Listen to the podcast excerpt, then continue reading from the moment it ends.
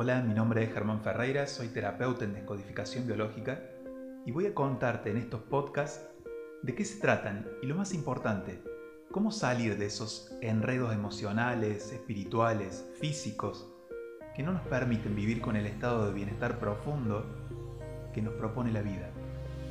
En este podcast voy a contarte sobre el apego. El apego es una condición vital en los mamíferos es la conexión necesaria entre una cría y una madre para la subsistencia de la cría y claro de la especie. Y como buenos mamíferos, el apego es la base de nuestro éxito. Si no hubiera logrado apegarme y que mamá o alguien que cumpla tales funciones se apegue a mí desde el nacimiento, no estaría con vida. Este se trata de un apego esencial, un apego vital, un apego sano, es necesario para esa niña, para ese niño que acaba de nacer, es necesario sentir el contacto con mamá, sentir a través de su piel y de todos sus sentidos a mamá. Mirarla, saborearla, olerla, oírla, sentir el sostén de mamá. El apego surge como una especie de mimo, como una caricia, pongámosle, una caricia a una herida. Es decir, esa cría antes de nacer estaba conectada al todo y ahora que la han parido, está separada de ese todo y tiene necesidades. Necesita aire, necesita calor, alimento, y automáticamente comprende que lo que necesita es la atención de un otro. Necesita el vínculo, y lo que le recuerda a la herida de separación es el no vínculo. Es que ese otro no esté, y ahí es cuando duele. Y ese es el punto que voy a intentar evitar una y otra vez a lo largo de mi vida. Pero hay algo que olvidamos. Yo creo que lo olvidamos automáticamente en el momento en que nos duele no respirar y el cuerpo hace el primer esfuerzo por inhalar. Sí, ahí en el nacimiento. A partir de ahí es que el cuerpo adquiere un protagonismo absolutamente relevante. Siento hambre, siento frío, siento dolor de panza, siento un cuerpo que demanda. Y lo que olvidamos casi todos es que somos seres espirituales viviendo una experiencia humana. Tal como dice esa frase tan oída en estos tiempos de búsqueda y despertar. Y para comprenderla mejor es interesante ver qué significa o de dónde proviene la palabra humano. Y es que significa literalmente tierra. Porque nuestro cuerpo se crea en base a los elementos de la naturaleza, es decir, nuestro cuerpo es el aspecto humano pero es que justamente ese aspecto humano que cobra tal relevancia es el vehículo que contiene a otro aspecto más sutil y elevado, que es nuestra alma, o nuestro yo, o el ser esencial, o como sea que nos resuene mejor nombrar. Te propongo que imagines un cristal, pequeño, transparente. Ahora imagina que lo guardas en uno de esos cajones designados a todos esos objetos sin lugar preciso que hay en la casa. Todos tenemos un cajón de estos.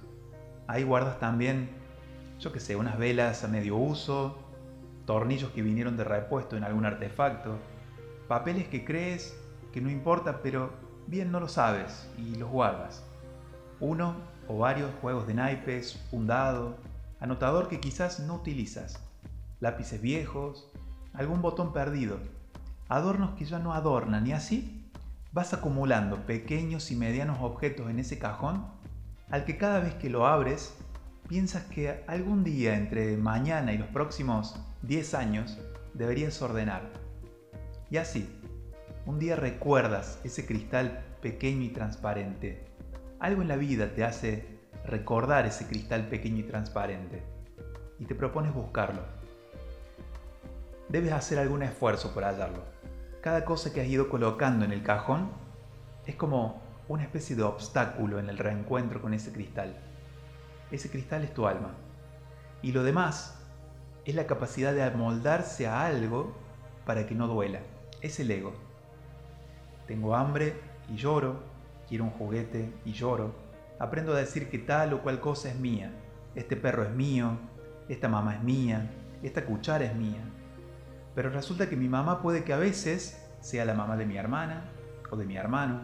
Mamá a veces no está y aprendo tácticas para volver a sentir que mamá es mía, para no sentir el dolor.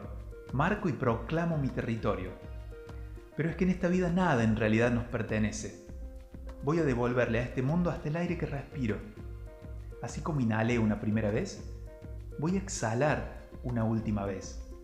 En esta vida solo tengo ese cristal que es el alma. Alma cuya misión es dar. Es dar lo mejor de sí misma. Es vivir la mejor y más nutricia de las experiencias, soltando los apegos que me dan seguridad y comodidad para trascenderme a mí mismo y ver que en realidad no los necesitaba tanto, que de hecho sigo viviendo a pesar de ellos, a pesar de que en un momento significaron todo eso que han significado. Porque a veces estamos apegados a algo que ya no existe, a un sentimiento que forma parte de mi historia, a alguien que ya no está o sencillamente no es quien era, o quizás soy yo quien no soy quien era. Y eso me está impidiendo avanzar de manera clara y segura. Y eso me lleva por las sombras de la vida, me lleva por un camino difícil, un camino infértil. Pero si ahora que estás aquí logras identificar alguno de esos apegos que te hace daño, ahora es el momento de comenzar a limpiar ese cajón del que te hablaba. En primer lugar, te invito a que tomes nota de tu apego. Quizás el nombre de la o las personas, quizás identifiques el sentimiento que te apega. Quizás es amor, quizás rencor, dolor, ilusión, quizás sean sueños, quizás se trate de algo que perdiste. Bueno, descríbelo con palabras. Ponlo en palabras, porque es importante poner en palabras a eso que se nos ha estancado.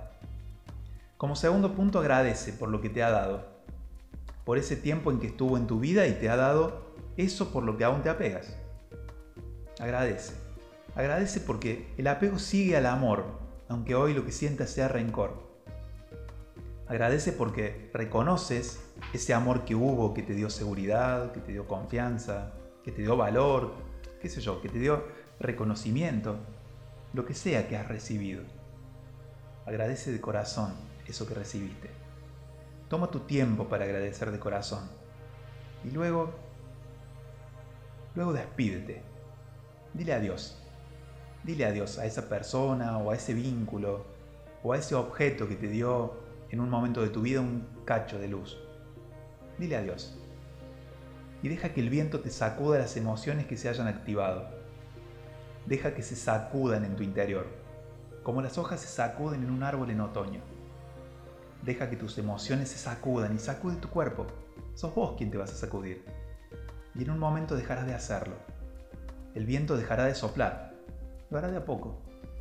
Te acostarás una noche y despertarás como un cielo despejado, como un cielo limpio, brillante. Y ahí te vas a preguntar, ¿Qué tengo en mi corazón para ofrecer hoy? ¿Qué tengo en mi corazón para ofrecer hoy? Y lo más importante, ofrécelo. Ofrécelo a las personas y a las situaciones que aparezcan, porque ahí está la magia de volver a empezar. Ahora, sin esperar. Ahora es momento de dar.